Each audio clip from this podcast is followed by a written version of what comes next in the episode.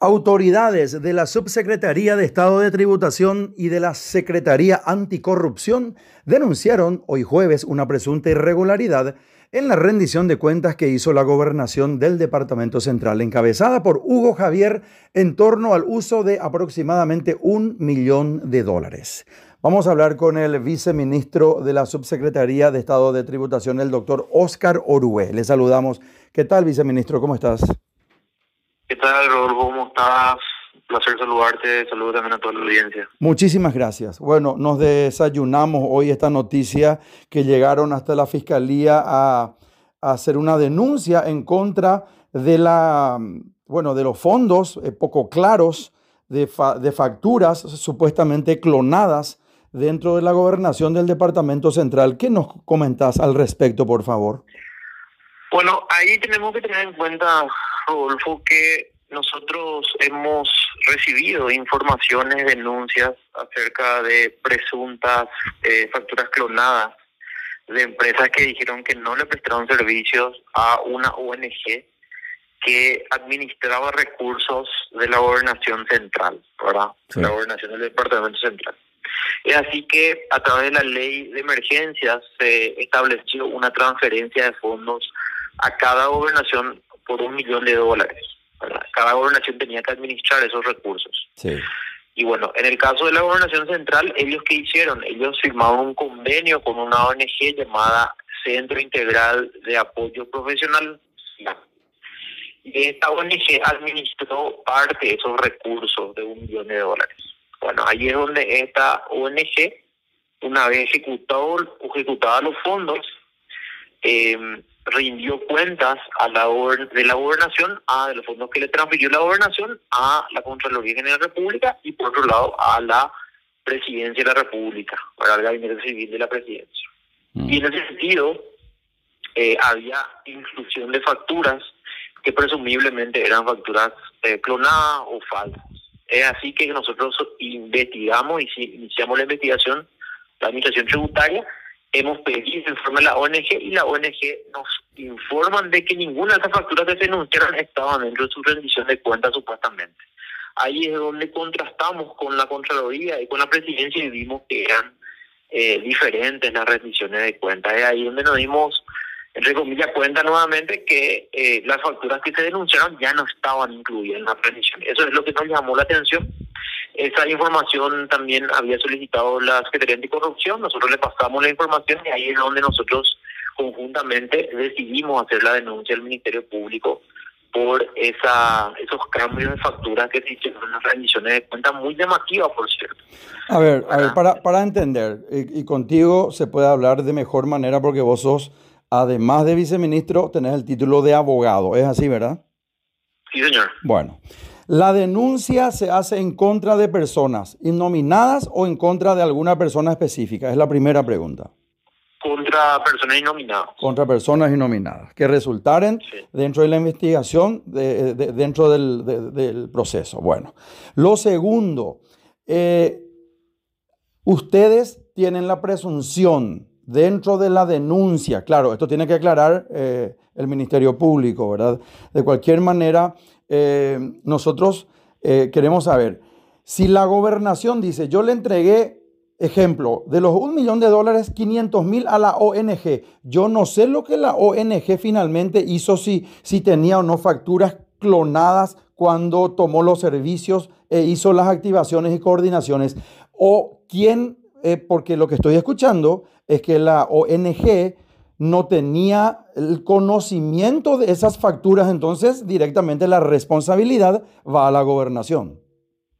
Bueno, ahí tenemos que justamente deslindar la responsabilidad y determinar en una investigación penal ya el, grado de esa responsabilidad tanto de la ONG como de la gobernación, ¿verdad? claro. Porque esos fondos son administrados por la gobernación. La gobernación decidió unilateralmente transferir los fondos a una ONG a los efectos de ejecutar esos recursos. Mm. Entonces ahí lo que hay que ver es la ONG tuvo, si actuó de forma negligente, si hubo un nivel de corrupción y ese es investigar la fiscalía, ¿verdad? Lo que nosotros encontramos es esas inconsistencias porque no coinciden las declaraciones juradas ante la Contraloría con lo que nos presentaron a nosotros. ¿Quién presentó esa declaración jurada? La ONG. La, ONG presentó una declaración jurada y no, este, no, tenía reciprocidad con los documentos que ustedes que obraban en poder de ustedes. Así no. Nosotros una vez que se denunciaron los hechos, nosotros abrimos la investigación y le pedimos a la ONG que nos envíen la información que estaban siendo denunciadas. Y ahí es donde ellos presentaron otras facturas, ya no las que en principio se denunciaron. Y ahí es donde nos llama la atención, porque ante Contraloría presentó una, unas documentaciones que difieren totalmente lo que nos presentó a nosotros como administración tributaria.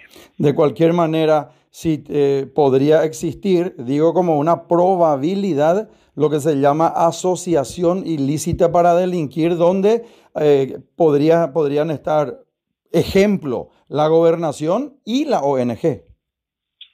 No podemos descartar absolutamente nada, eh, Rodolfo, es por eso que hicimos la denuncia, porque nos llama mucho la atención lo que nosotros encontramos y sobre todo estamos hablando de fondos públicos, fondos que fueron eh, adquiridos a través de préstamos de los 1.600 millones de dólares que hizo el, el, Estado paraguayo.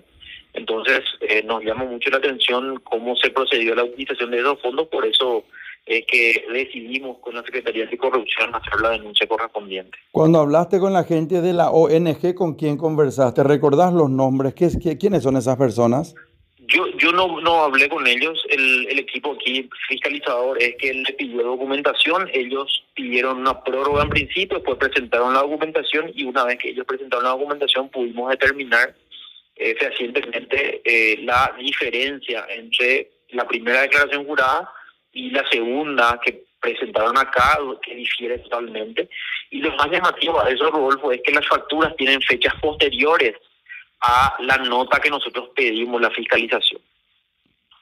O sea que es absolutamente imposible que sean esas facturas eh, de, de, los casos específicos porque tienen eh, fechas posteriores, ¿verdad? Sí, correcto, así mismo. ¿El gobernador Hugo Javier en algún momento te llamó, se comunicó con alguna autoridad diciendo quiero aclarar esta situación? ¿No es lo eh, que...? ¿Sí? La, primera vez que nosotros iniciamos la fiscalización, el, gobernador con su equipo vinieron aquí a tributación a ponerse a disposición, ¿verdad? Y bueno, nosotros le dijimos que vamos a hacer los controles respectivos. Eh, le pedimos documentación también a ellos, acercaron toda la documentación y bueno, eh, ya que ahora finalizó nuestra, nuestro control, hemos determinado justamente esa, ese nivel. Ya tienen que eh, responder eventualmente ante la Fiscalía eh, y determinar el grado de responsabilidad de la ONG y de la gobernación. Evidentemente, viceministro, si vamos a quitar un recaudo de lo que sucedió respecto a la última pregunta que te hice, si el, el, gobernador Hugo Javier del Departamento Central se puso en contacto, me decís que sí, positivamente se puso en contacto, se acercó y llevó documentación, pero esa documentación no fue para ustedes eh, este, una circunstancia de, o sea, fue poco clara para ustedes, por ende terminaron en la fiscalía haciendo una denuncia. Es así mismo, Rodolfo, y eh, que, claro que nosotros siempre vamos a hacer eh, la denuncia en caso que encontremos irregularidades o indicios de irregularidades, eh, porque aquí estamos hablando de fondos públicos, ¿verdad? Y bueno, hay que hay que observar y transparentar todo lo que tiene que ver con recursos específicamente que tienen que hacer frente al COVID. Nosotros, viceministro, que permanentemente estamos comentando, diciendo, informando las noticias cuando son malas noticias y cuando son buenas noticias también. En este caso específico, quiero decirte que vemos con buenos ojos que autoridades como ustedes estén en pos de izar la bandera de la verdad, de la justicia y de lo, y de lo transparente. Por ende, yo realmente te felicito y como paraguayo te pido que sigas en esa línea, viceministro. Muchas gracias, Rodolfo. Realmente acá tenemos que, aquí el cargo en sí no es un cargo fácil, es un cargo que, que demanda eh, coraje y sobre todo decisión.